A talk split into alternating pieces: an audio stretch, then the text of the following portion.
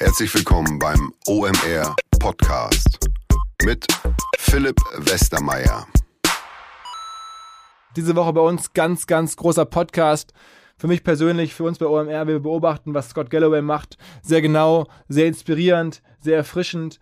Ähm, natürlich teilen wir nicht alle Thesen. Einige sind durchaus sehr extrem, einige Standpunkte sind auch ungewöhnlich, aber es macht es ja auch irgendwie aus. Ähm, zuletzt hat Scott bei uns auf dem Festival für Furore gesorgt. Ähm, ich habe versucht, Fragen zu stellen, abseits der gängigen äh, Thesen, die man so von ihm kennt in den letzten Wochen. Ich habe viele Podcasts mit ihm an anderen äh, Podcast-Formaten ge äh, gehört und versucht, noch was Neues rauszubekommen. Ich hoffe, es gefällt euch einigermaßen. Seht die Welt danach nicht ganz so düster. Scott sagt selber über sich, er sei Pessimist. Ich glaube, man kann trotzdem Optimist bleiben und trotzdem hier im Podcast vor allen Dingen äh, viel Spaß haben. Ähm, also legen wir los. Welcome, Scott. Uh, first question. People here in Germany perceive you as an NYU professor with um, unusual arguments and thinking. But I mean, when you follow what you do a little more closely, you are much more than that. You're an entrepreneur. Can you maybe like tell our audience a little bit where you're coming from and what your background is? Sure. So uh, I've been an entrepreneur my whole life. In business school, uh, I co-founded a firm called Prophet Brand Strategy, which is a strategy consulting firm that's now about 500 people. Then started an e-commerce company called RedEnvelope that went public in 2002 and on the day of the IPO, resigned from the board and took a position on the faculty at NYU Stern School of Business, where I've taught for 15 years on the faculty. I am what's called a clinical professor, meaning that I don't have a PhD, and in exchange, they want me to be in private practice such that I can indoctrinate some real world learnings into the course. And I try and do that. And then in 2010, I started L2. But uh, for the last 15 years, I've been teaching. Teaching is kind of my thing. It's the only thing I know I'll be doing hopefully for the next 20 or 30 years. But uh, I'm an entrepreneur such that I can uh, live in Manhattan and live the lifestyle I want. and and one thing I found especially interesting is like I think it was 10 years ago you led a consortium of investors that uh, port, that bought parts of the New York Times. Is that correct? Yeah, so uh, that's exactly right. About 10 years ago, uh, I raised about $600 million and led a group to become the largest shareholder in the New York Times Company and became the first board member that was put on the board over the objections of the family and uh, served on the board there for two years. Uh, but uh, on a regular basis, kind of every couple of years, raise some money and become a large shareholder in a company and then go on the board and try and help them unlock unlock value with uh, the kind of the application of technology. So uh, have done that have done that several times. So so you're so you're living somewhere in the intersection of e-commerce, consulting, publishing. Um, so I mean, you're an entrepreneur certainly with like a journalistic uh, approach to life. Is that can you say that? Sure, I like that. That's poetic. That sounds nice.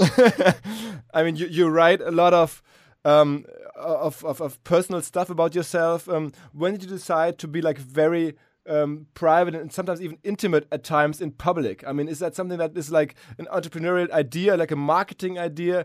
People can. I mean, I, I read your weekly uh, newsletter, No Mercy, No Malice, every Friday, and sometimes it's it's it's it's even for me it's it's um, unusual. It's it's strange to see somebody that like um, is is um, in the public eye and still is so intimate. Why is that? Well, I want everyone to know what Facebook knows. Um, so, yeah, I, I, look, I, my approach to writing is I try to write as if no one's going to read it, and I try to be very open and honest. My goal is that my I hope that my boys who are seven and ten now in 20 or 30 years revisit those posts and feel as if they know me better. I think people, even the people who are closest to you, only see a fraction of really who you are and what you're thinking and what you really believe. So writing is a fantastic way to communicate uh, in a thoughtful, organized way, sort of who you really are. But you know, the, the the hard part is you have to be very unfiltered or kind of unvarnished. And I write these posts very late at night, and I try to write them as if uh, no one's going to read them. So I try to be very open. Is, is, is, I mean, so there's no marketing strategy attached to that. It's all like you doing that for yourself and for your boys. And i mean it sometimes i i, I think it i mean you're somebody that's so like involved with marketing has to realize he's becoming somewhat of an influencer here. So you're being generous. I don't you know, so far, it doesn't really, it doesn't really relate or support the business I'm in. So I, my firm was acquired by a very large research firm called Gartner, and they actually don't like those posts because I often use profanity in them. I'm often quite critical of other tech leaders. So I would, you know, so far it has not been complimentary to my professional life. It's very rewarding in the sense that a lot of people read them and enjoy them. I hear from people I haven't heard from a long time. I hear from interesting people. I get to meet a lot of interesting people. I get a lot of positive uh, reinforcement from people, you know, whether it's a, a, mother living in Tokyo raising her kids who relates to one of my posts, or uh, I've heard from several CEOs of large Fortune 500 companies that are interested in talking more about my views on Amazon. So it's very rewarding, what I'd call uh, personally, emotionally, psychologically. But in terms of business, I'm not sure it's a, um, you know, you could argue it creates awareness, but I'm not sure it's really what I call synergistic. It's not something we would have sat down in a strategy meeting and said, okay, Scott needs to start writing a blog post about about his children. It's not, you know, it's not immediately obvious how it how it uh, dovetails with the business. Okay. Um, do you feel? I mean, obviously, I mean, you mentioned in your post that after the Gartner acquisition, you're like financially independent. Um, is that did that change like the way you do your business, being like a rich man now? Or were you that already before, after the first acquisitions? Yeah, so it's economic security is a wonderful thing, and what it, it does a few things. It, it makes you live your life more deliberately because you realize instead of totally focused on most of my life, I was totally focused on getting economic security so I could take care of myself, take care of my family, do the things I want to do, start businesses, etc. Once you have economic security, you start thinking about um, kind of how finite life is. You become more deliberate. You start, you know, I know that I only have another 10 holidays with my youngest boy and another seven with my with my oldest. So I start thinking very deliberately about the amount of time I spend with them. So you, it does change your mindset a little bit, but one of the really wonderful things is it liberates you. So I think 20 years ago when I was trying to you know pitch companies to work with me or invest in me, I think I would have been a lot more reticent to write some of the things I write because I would have been worried about the ramifications or upsetting somebody. Uh, because when you're in business, a big part of your job is to not piss people off because you never know when you're going to run into them. You never know if you're going to be selling products, your products to their company.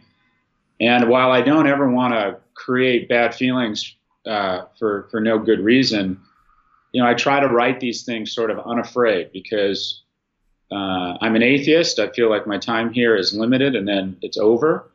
And as long as you're not being malicious, I like to just speak as I try to speak as openly as honestly as possible. I don't always I don't always succeed, but having a certain level of economic security emboldens you to be a little bit more honest and a little less worried about retribution.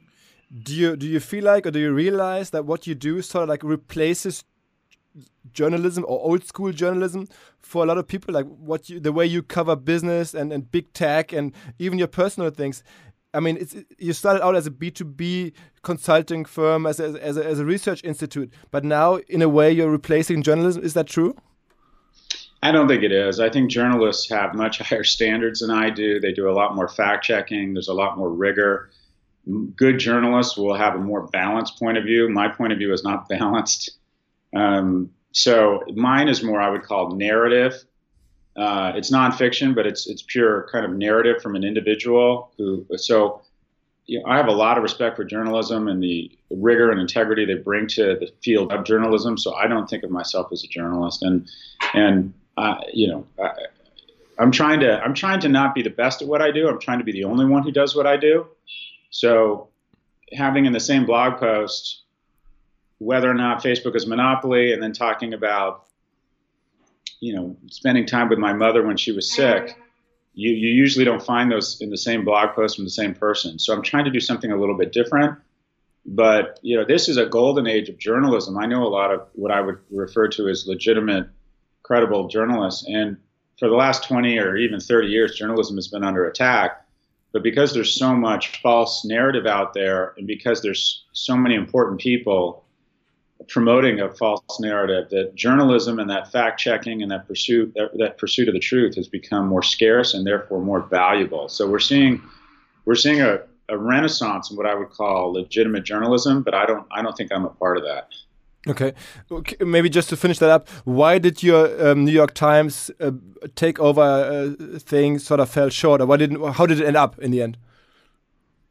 Well, uh, the timing wasn't great. So we bought our stock at the end of 07 and the beginning of 08, and the stock was at 18. And within 14 months, because of the crisis or the recession, the stock was at three. So it was a it was it was it was poor timing. Also, I think I underestimated how difficult it would be to to create change. Uh, I underestimated how powerful Google and Facebook would be in terms of taking advertising dollars out of the traditional marketing ecosystem. I also think personally I was ineffective on the board. I think I was too aggressive, too brash, arrogant, and as a result, I think I was just sort of put in a corner and ignored. Um, so bad timing, market failure, and personal failure. Other than that, it all went great. um, continuing a little bit the, the publishing talk. Um, obviously, um, a German company made a major move uh, a couple months ago and, and, and, bought one of the most relevant uh, US business sites, Business Insider. Were you surprised to see that that Axel Springer actually like acquire, acquired such a such a US company? No, I, I like Axel Springer a lot. I think uh, Matthias Döpfner is a real visionary. Uh, the the gentleman who runs um, the gentleman who runs the U.S. operation is really intelligent, Jens, and they want to you know they want to be they need they know they have a dying business in their print business. It's a great business, but it's a dying business, so they know they know they need to reinvent themselves. And Business Insider is a fantastic, you know, it's a it's probably the best new media. I don't know what the term would be. New media business journalist, you know, business journalism entity. They've done a fantastic job. I think Henry Blodgett is one of the most thoughtful analysts, if you can call him that, uh, in the world right now. Now, no doubt they overpaid, um, but uh, you know, I still, you know, did they overpay? Yes. Was it a good acquisition? Also, yes. So. I wouldn't be surprised if you see Axel Springer do a lot of things in the U.S. They purchased eMarketer, which is another great company. But you know, my sense is they they don't want to they don't want to wait around and be disrupted. They want to get off their heels and onto their toes. Um, do you follow any of the other uh, German digital companies that are that are that are like internationally active? Uh, Trivago, Zalando. Any any thoughts on those? Maybe maybe even Rocket Internet. Yeah, Rocket Internet is interesting. Um, I don't know how sustainable it is, but it's it's an interesting concept. They've done a good job. Zalando is probably the most, you know, arguably the most impressive. They're kind of the closest thing to a high-end Amazon in the world right now, and their stock offering's been incredible. I'll be very interested to see what happens over the next two or three years because if you look at the number of fulfillment facilities Amazon has opened in Europe over the last six years, it's kind of D-Day part two. You're seeing the Americans landing millions and millions of troops on the shores of continental Europe with Amazon, and Amazon has more capital than Zalando. So I'm actually I think Zalando is wonderful. I think they do a great job. I think Amazon is going to have a very negative impact on them, and I think it's actually one of the reasons why Amazon should probably be broken up. I think when great companies like Zalando are under threat from, from companies just because these companies have so much capital that great companies like Zalando may or may not survive. Um, I think it brings up kind of larger existential questions. But look, Zalando's fantastic. The uh, I forget what it's called. The LinkedIn of Germany does a pretty good job. Yeah, yeah. Xing. Um, Xing, yeah. So I, you know, there's there's Look, Germany's the largest economy in Europe. A ton of great universities. It has all the it has all the ingredients to to build unicorns. I'm actually surprised there aren't more unicorns coming out of Germany. Um, a lot of people here in Germany trust that the consumer internet is already lost uh, to to the to the big four and, and others, and that what keeps us in the game long term will be sort of like the industrial internet, the in internet of uh, B2B companies, of industry companies. Any comments on that? Yeah, it's a really thoughtful comment, and it sounds right. I do think the consumer internet, there will always be it's sort of the odd uh, company that breaks through and it'll get a lot of media attention and it'll give us the impression that it's a competitive environment with a lot of opportunity. But the reality is, we have four monopolies that are soaking are sucking most of the oxygen out of the room.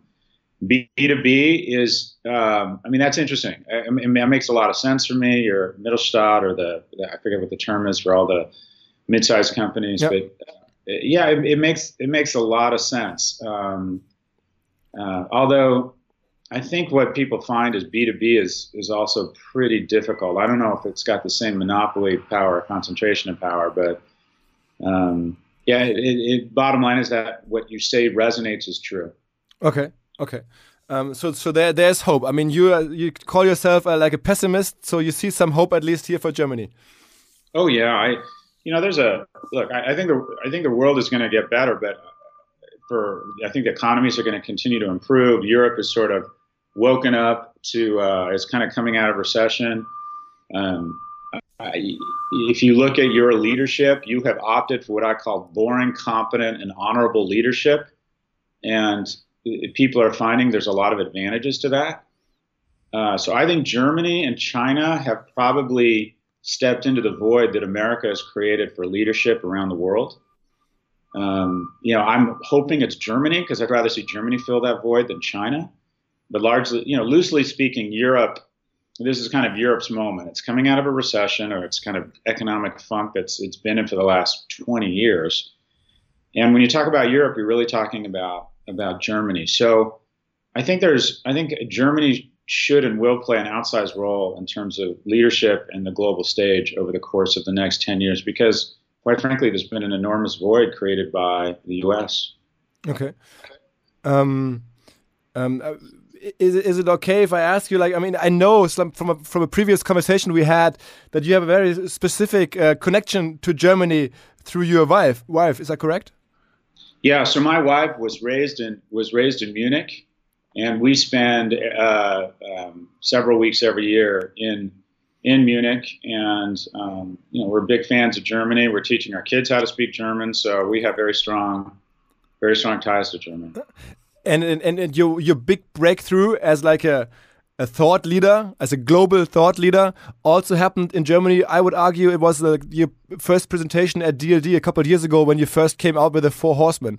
Is that a correct perception? Yeah, that's exactly right. I was invited to speak at a conference that I'd never heard of, and I had no intention of going. And my wife demanded that we go because it was in Munich. So we went, and I, I gave a, a talk called The Four about Amazon, Apple, Facebook, and Google and I was being I didn't know this, but I was being uh, videoed, and then DLD posted the video, and the video got you know a couple million views and set in motion a lot of wonderful things for me and my firm. So I got a book deal out of it. I got a ton of attention from companies, regulators, lawmakers. So it was sort of an accidental, you know, it's one of those serendipitous moments. But yeah, I, I owe DLD a lot. And now Steffi Czerny, the co-founder of DLD, and Yossi Vardi. They're two people that whenever they call me and ask me anything, I can't say no because they remind me that they made me famous or, or sort of famous. Um, the, the, second thing that, that made you even more famous is, is your Amazon and Whole Foods prediction. Um, is, did that even like increase your fame even further, right? Yeah, I wouldn't. Fame, fame, fame's the wrong, the wrong term, but it was a fun thing to talk about. And the reality, is, I just got very lucky. My timing is because not only did we make the prediction, but we made it the week before it happened. So, you know, it's it's uh, it just the timing was was really fortuitous, and, and to be honest, that was that was just very lucky. Any any other big acquisitions that you that you foresee right now? You know, I, I thought Amazon was going to acquire a Nordstrom or Carrefour in Europe. Amazon is doing a deal with Monoprix in France. I think you're going to see a lot of activity from Amazon either in fashion and or um, grocery because grocery is becoming increasingly important or, strategic. Um, you're going to, you know, I'm not, i don't have a vision for any one specific acquisition. But what we're going to see, and it's not as bold a prediction, is we're going to see some of the strangest mergers we've ever seen. We're going to see healthcare companies merge with um, consumer companies there's so much fear around Amazon right now. The companies that naturally wouldn't have considered connecting are now contemplating very strange, unnatural relationships. So, you know, the only prediction I would make right now is the amount of mergers and acquisitions over the next two or three years will be greater than it's been probably, you know, in the last 20. Um, how, how many people are like helping you to make those predictions? I mean, uh, how do you prepare um, your thoughts and your presentation? Is that like a you you talking to people in the industry, you reading stuff, your team giving you information. I mean, you're like quite deep into into German companies, into European legislation. Um, how does it all get into your head? So I'm blessed with a great team here at L2. We have 150 people, some very talented people. I, I always say that they do the work, I just take the credit. So uh, we'll get in a room with several analysts and we'll start talking about themes and things we're seeing out there. And then we have a 24 person creative team that helps me with the visuals. So by all means, I'm just sort of the spokesperson. This, you know, all these presentations and predictions are the output of a lot of smart people here at L2. I just get the credit for it. Um, and, and, why did you decide to sell your own company? Like last year, it looked like a very st strong and, and fast growing company in an industry that's even getting more attention than than, than ever, uh, digital and, and, and, marketing. It, it, it looked like a, an unusual timing to sell it uh, the previous year. Sure. So I've started a lot of companies. Some have gone well, some have not gone well. But one of the things I've are a couple. So there's a couple of things I've learned over the course of being an entrepreneur over the last 25 years. One is that when the company is doing really well, your instincts are to hold on and not to sell. And then when things are getting a little wobbly or they feel a little, um, I don't know, precarious, that's when you think you should sell. And the reality is, it's the opposite. When your firm is doing really well, that's the time to think about selling uh, because acquirers are smart and they will they will sense opportunity and strength when they do due diligence. Uh, so, uh, selling a company as it's surging is a great time to get what I would call an irrational multiple. Uh, you also, uh, what I've learned over the last 25 years is that market dynamics trump individual performance. So in 1999, my first firm Prophet was doing about 5 million in revenues and we were offered 55 million dollars for the company. We were offered 11 times revenues because 99 the markets were hot. It was the go-go days of the internet. But my company was doing well and i was arrogant and i was young and stupid and i said no. And then three years later after the market corrected with the, the kind of the dot bomb crisis of 2000 my firm was doing 15 million. It was doing triple the revenues and I sold it for half the price. I sold it for 28 million or about two times revenues. And there was really no difference in the momentum or the strength of the company, but one got one was offered 11 times revenue and just 2 years later, 3 years later was offered 2 times revenues. And so what my advice to entrepreneurs is not only look at the strength of your company, but look at the market dynamics. And a year ago, my observation was the markets were at all-time highs there was no one else really doing what we were doing. We were working with 30 of the 100 largest consumer brands in the world. And also, firms aren't sold, they're bought. We had a number of people approach us at the same time, so I felt like we could probably uh, motivate uh, a, a, competition or a bidding war. NASDAQ at all time highs. So, what I told my venture capitalists, my employees, who all had the same reaction, they said, We're doing great. Why would we sell? And my reaction was, Well, that's exactly when you sell and the markets are at all time highs. We could execute perfectly for the next five years, triple the size of the business, and sell for the same or a lower price than we can in a market where the NASDAQ just hit 7,000. Also, the opportunity to get liquidity to your employees. So, I've sold a few companies. I have a little bit of money in the bank, but a lot of the people, the average age of employees at L2 is 27. So most of them just had student debt. So the opportunity to get your employees liquidity when you already have it is something you should always take seriously. And if you look at a company, even the best companies, the opportunities to kind of move to cash or get liquidity don't come around that long. So, you know, we ended up selling it at what, what most people would consider as a very healthy multiple you know, I, I, talked to Henry Blodgett about this. We were talking about Business Insider. Business Insider continues to thrive. It was doing really well when they were sold. That's when you sell. So uh, this for me was an easy decision. My VCs didn't want to sell. A lot of the employees didn't want to sell. But uh, again, sell when you're doing well, sell when the markets are high, sell when you can sell when there's offers because they're few and far between. Now, there's, there's a lot of companies in Germany that, that can't sell, that are not built as a, as a venture capital uh, company or a startup.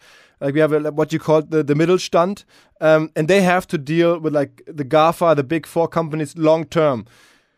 I'm sure you get a lot of requests from companies of that type in, in the US as well. What's your number one advice to companies, Mittelstand companies, revenues between, I don't know, 20 million to 2 billion, maybe even 20 billion? What can they do and how do they have to prepare for, for the new age? Wow, there's a lot of stuff. So there's just no getting around it. Technology is playing a bigger role in any company. So figuring out a way to attract the best engineering or technology talent is a constant struggle for old economy companies. So establishing relationships or even locating near great universities, I think is a key to success. I think having a pipeline of smart young people who really understand technology is kind of the mother's milk of, of business moving forward. I think owning a niche um, creating an organizational structure that rewards risk taking. Um, people don't like to hear this, but oftentimes, you know, there's some very boring things a company needs to do. They need to take down their profit expectations and margin and reinvest more into technology because, you know, if you look at one thing these companies have in common is they just spend a tremendous amount of money on R&D and aren't afraid to invest massive amounts of capital long term. So a lot of times when boards ask me to come in and comment on what they should do, they think I'm going to bring magic pixie dust around culture or some sort of idea. And usually, what I tell them is they need to lower their profit expectations, their EBITDA margins, and reinvest more back into the company. But loosely speaking, an ability to attract the best and brightest, which is not easy, ch- charting a path for young people that says this is a great place to accelerate your career, strong relationships with technical universities, uh, try to own a niche don't be afraid. You know, your CEO needs to show the leadership and provide his uh, direct reports with the resources necessary to have some shot at competing, creating a culture of risk taking such that you're taking more risks and not being afraid to kill the things that aren't working such that you can start start uh, taking taking other risks. Uh, but and also to be blunt, if I were a German company, I would band together with other companies and I would figure out ways that you could push back on the four as a larger group because you know I'll use I'll use a war analogy. When the when the when the when the Germans when the Germans invaded Poland and, and Czechoslovakia the British couldn't fight the Germans. So they figured out a way to to put aside their differences and they allied with the Russians. So I would argue that Mercedes BMW and Audi are competitors but they're not each other's enemies and they need to i would suggest they get in a room and talk about how they could potentially partner on some things that might lower their costs or give them the ability to acquire consumers at the same cost that amazon is. Because i think slowly but surely everybody is facing an existential threat from one or more of these four companies. And what i always tell you know i don't think nike and adidas are enemies. I think they're competitors. I think their enemy is in seattle. Okay. Okay. Um, I mean, Germany is a, is a, is a huge uh, car industry, car country, um, and everybody's looking uh, to Tesla right now here in Germany. Um, any comments on Tesla? So, the general test I apply to an industry around how how vulnerable it is to disruption is you look at the price of the the average price of the products relative to inflation. So, if you look at cable television, cable TV in the US was about 80 bucks a month 10 years ago. Now it's around 200. And there really hasn't been a ton of underlying innovation with the traditional cable providers, which means it has absolutely set it up, set itself up for disruption. You see Netflix come in, you see Amazon Prime come in. All of a sudden, um, advertisers can't reach as many people via traditional broadcast and take their budgets and put them into Facebook and Google. So Netflix has probably been one of the best things to happen to Facebook and Google and cable television thought they had a monopoly and raised prices faster than inflation for 20 years. Education in the US is very vulnerable because we've been raising prices faster than inflation.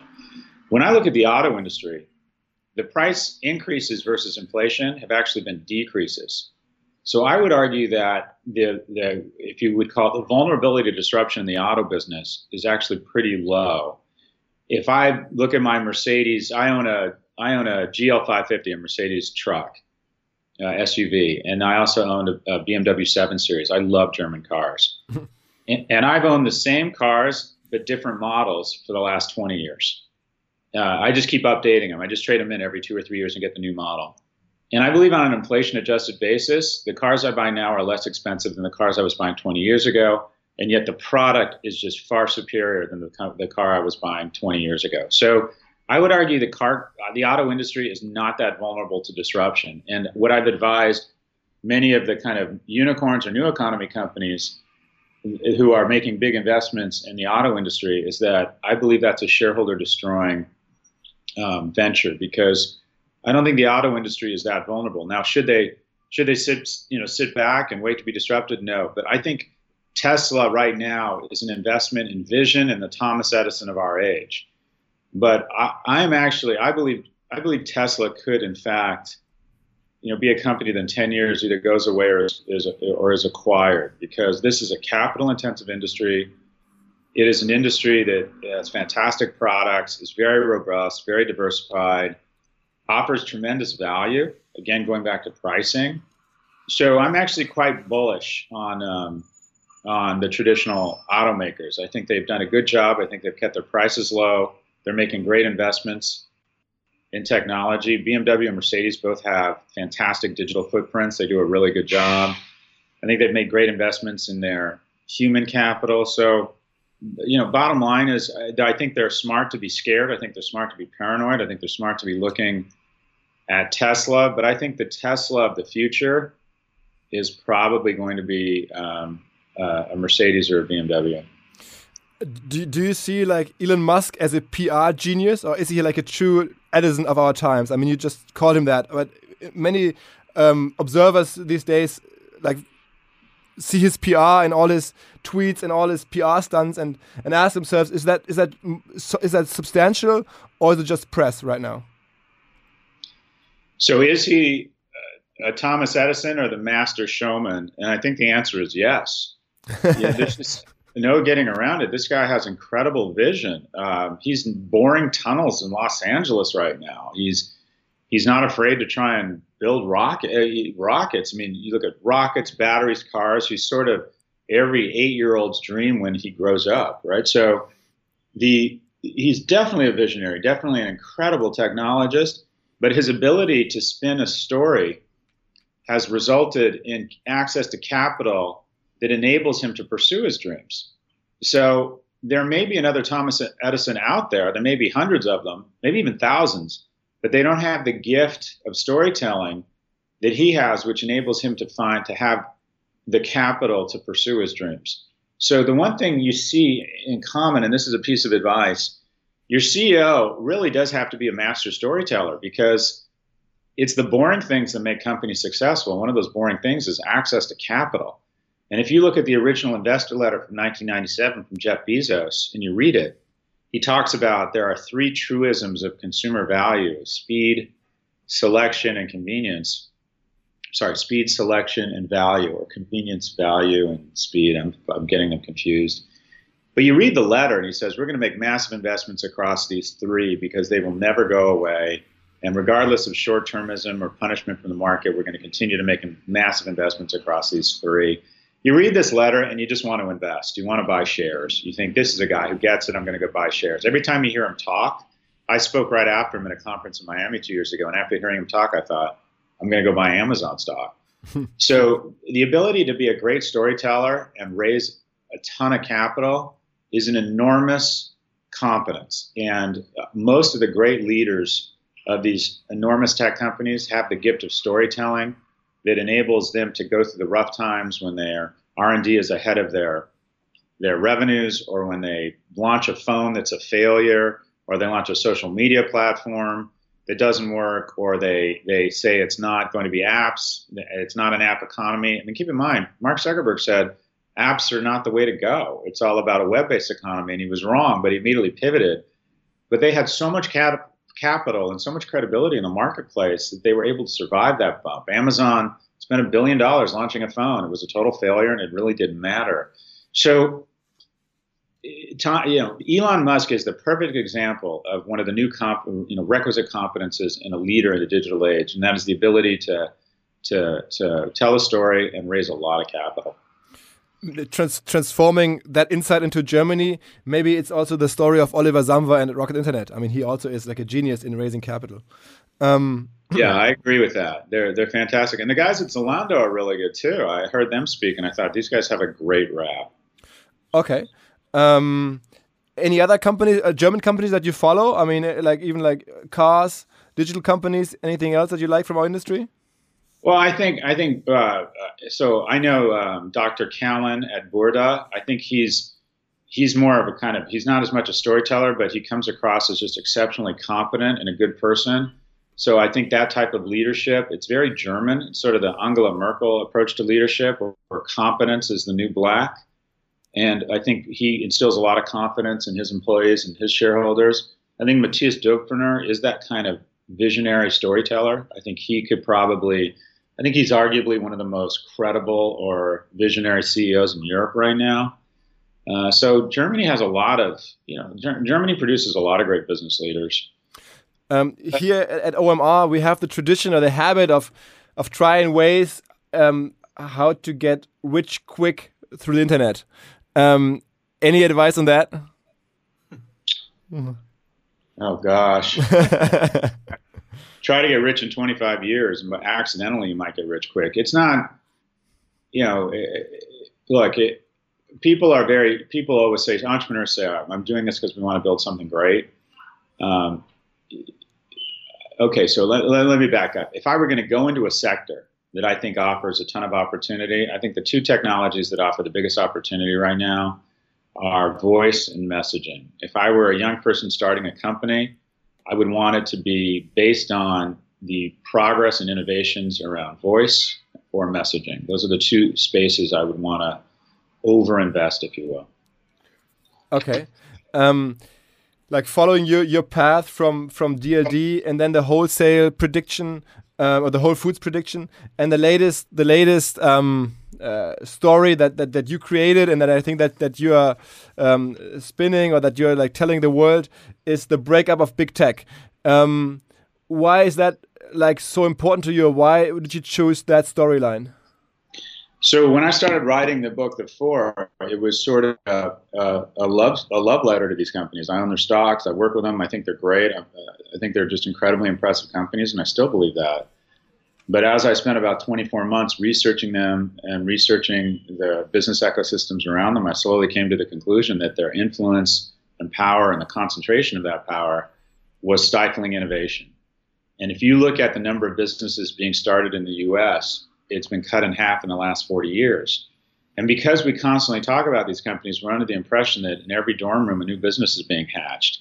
And the reality is in 1978 in the US, every day there were twice as many new businesses being formed as there were now because you know, if you're a certain if you fit a certain mold, you can raise hundreds of millions of dollars in venture capital here in the US. But everybody else raises zero. So it's actually a very difficult time to start new businesses. In America, two thirds of jobs come from small business. And obviously, innovation is synonymous with new business uh, uh, formation. So it is very difficult for a small business to get any traction and not be spotted by and then routinely executed by one of the big four. Facebook has technology that scans every consumer app in the world and tracks its progress. And when, and when a consumer app starts getting traction, or traffic. They look at the features that are most popular in that app and they adopt them into their own comparative or competitive apps. And if the company are, still continues to gain momentum despite Facebook copying those features, such as Instagram, they just go and acquire it.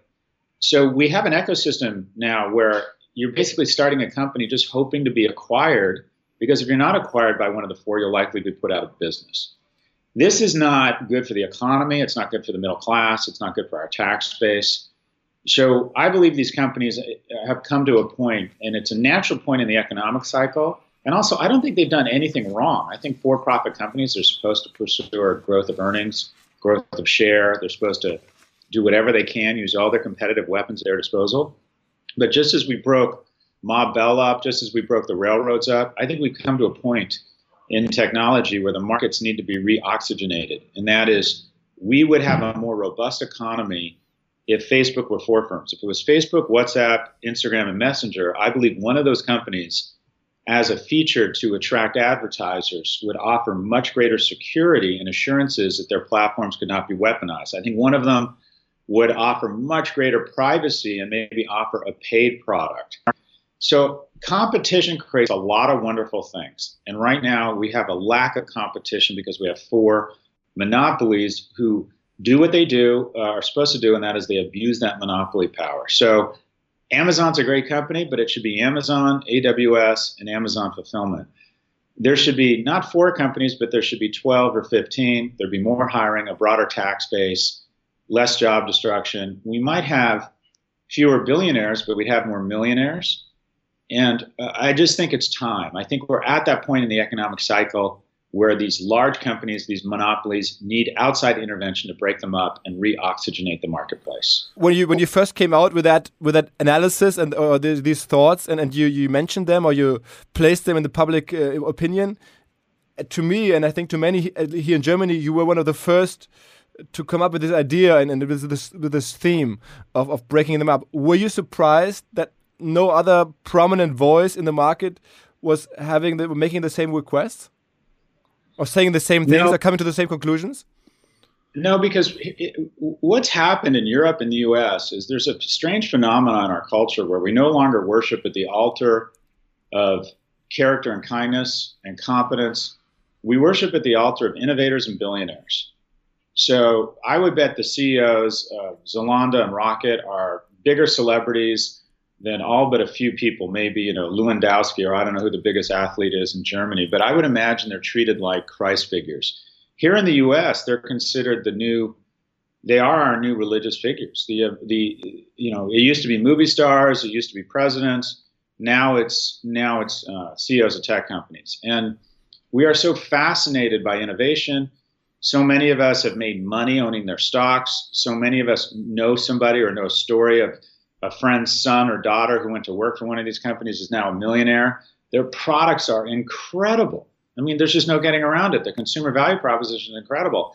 So any discussion of doing what is perceived is in any way constraining them or perceived as as some sort of punishment is immediately has a gag reflex, and that is, oh, you don't get it. You're old. You're a socialist. You're dumb. You don't get competition. You're not part of the information age.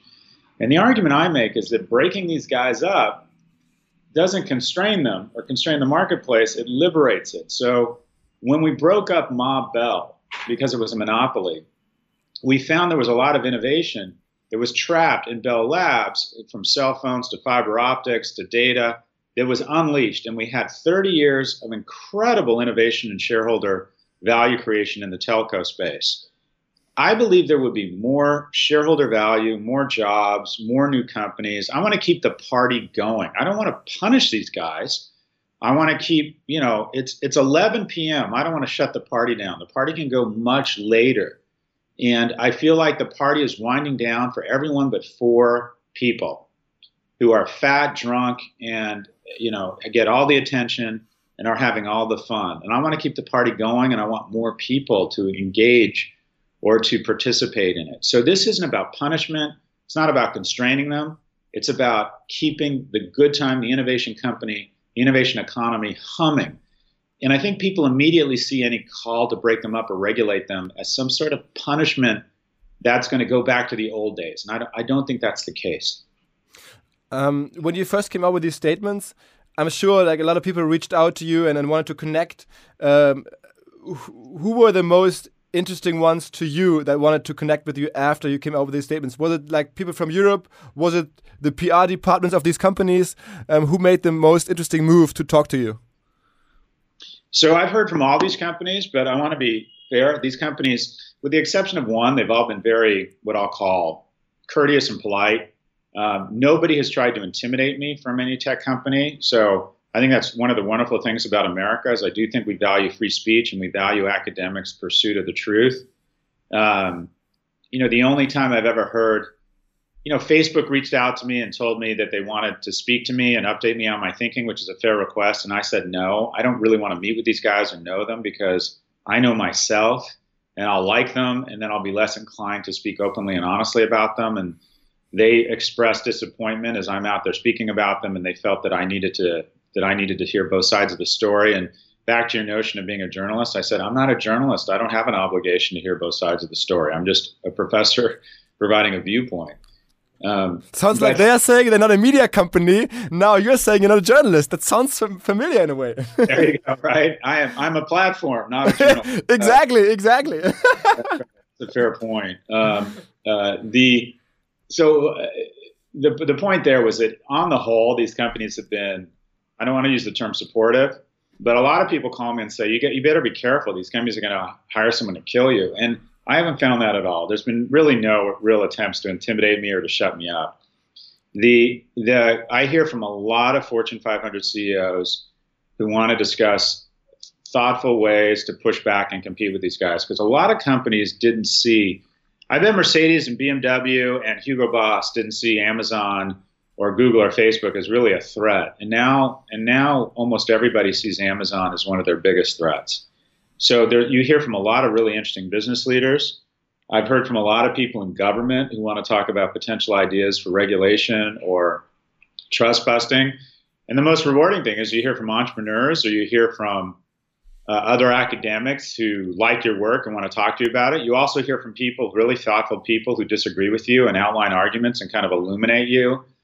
To, I mean, initially I thought they should be regulated, and then I I heard, you know, a lot of people pointed out that regulation can be somewhat clumsy and expensive and creates permanent government jobs. And, and uh, someone kind of opened my eyes to the power of trust busting. And so, you know, it's just great to be, when you do this podcast, a bunch of people are going to reach out to you, or a few people will reach out to you and say, It's interesting. Can you tell me about how you got into podcasting? And it's, it's nice to feel relevant. It's nice to feel, it's nice to hear from people that enjoy your work and you learn about their work.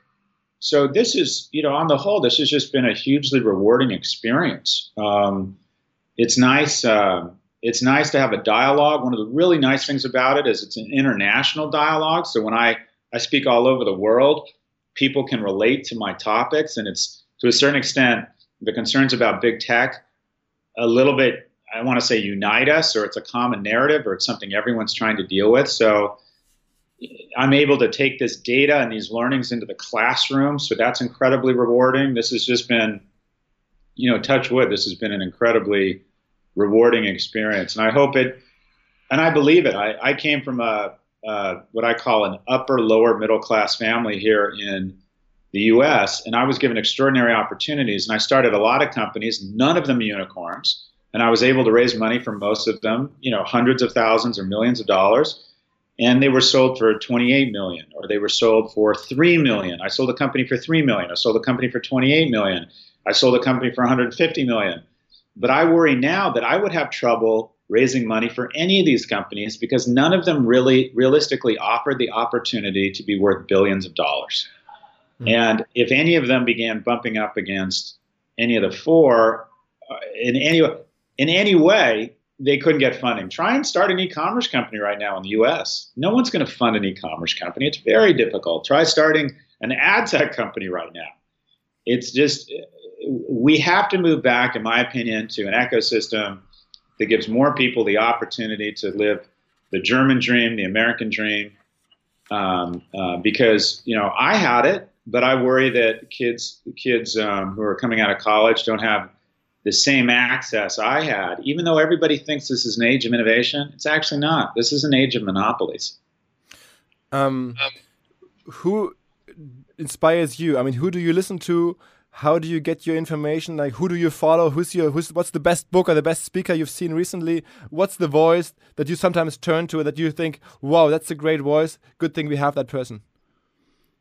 Oh, there's so many. I, my dad, when I was very young, turned me on to a guy named Peter Drucker, who was, I think, initially an Austrian economist. Um, uh, on management, I love uh, Kara Swisher, who does Recode out on the West Coast. I think she really strikes a nice balance between being an evangelist for technology, but holding them accountable. And I think she's, you know, tough but fair. I think she's a fantastic voice. We talked about Henry Blodget. I think he does fantastic writing. I love The Economist. I think they continue to be sort of a, a, a beacon of interesting viewpoint. I think the New York Times. I think uh, uh, uh, you know, your paper, Der Spiegel, does a fantastic job. I love newspapers. I think uh, um, the Washington Post here is doing a fantastic job. Uh, I just read Phil Knight's biography, Shoe Dog. I like other academics' work. Dan Ariely at Duke University talking about behavioral economics. My colleague here, Adam Alter, wrote a wonderful book called Irresistible: The Rise of Addictive Technology. I mean, there's just there's just there's more wonderful um, authors and spokespeople and and uh, media companies than there is time. There's a ton of places to find inspiration out there. Is it a good time to, to start a media company? Do you look at what, what the information, what Politico, what Axios, what all these guys are doing? I think those companies are brilliant. Um, I, I'm I'm all for them. I think most of them will be crushed unless we can figure out a way to break up Google and Facebook because you know their only opportunity is to become a subscription based company, which they may be able to do, and they're so outstanding they may be able to pull it off. But you know, two thirds. What if every year two movies commanded two thirds of the box office? And by the way, we're headed that way. You know, and there's now the top ten movies will take 90% of the box office. But what if only two movies captured two thirds of the entire box office?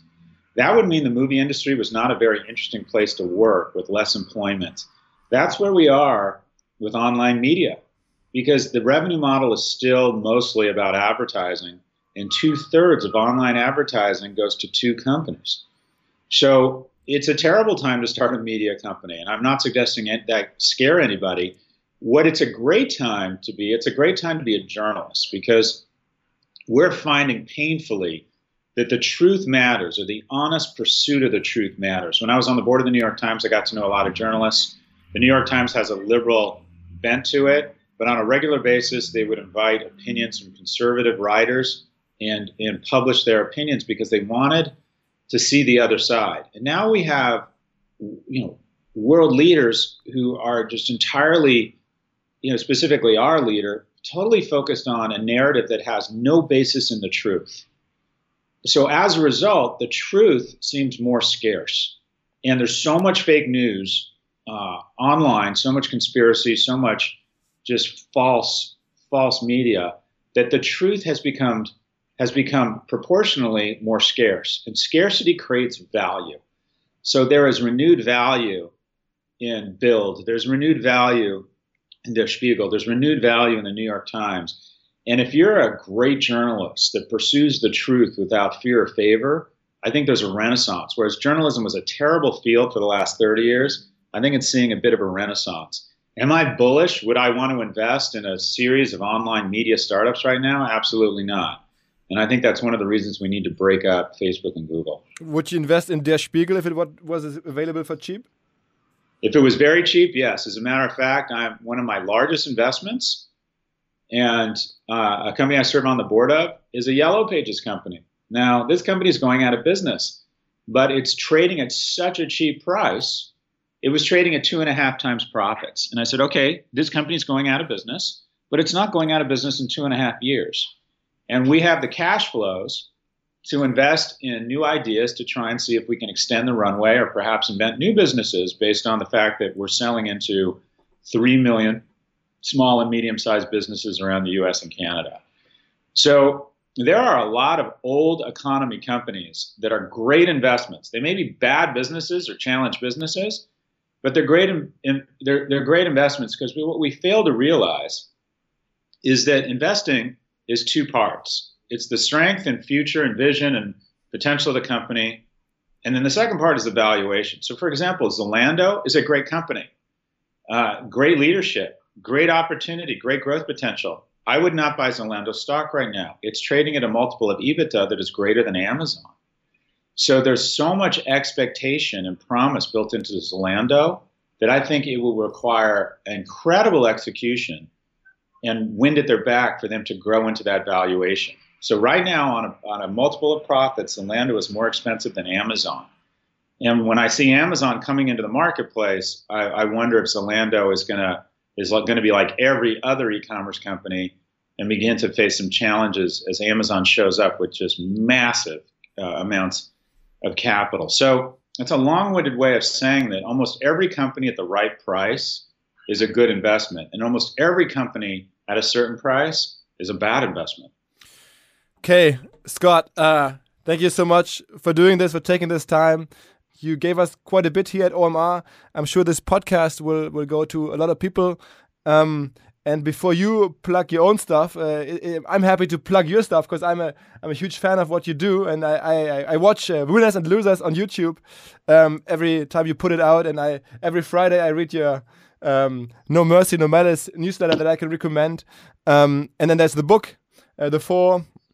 Anything that I forgot that you would like to mention?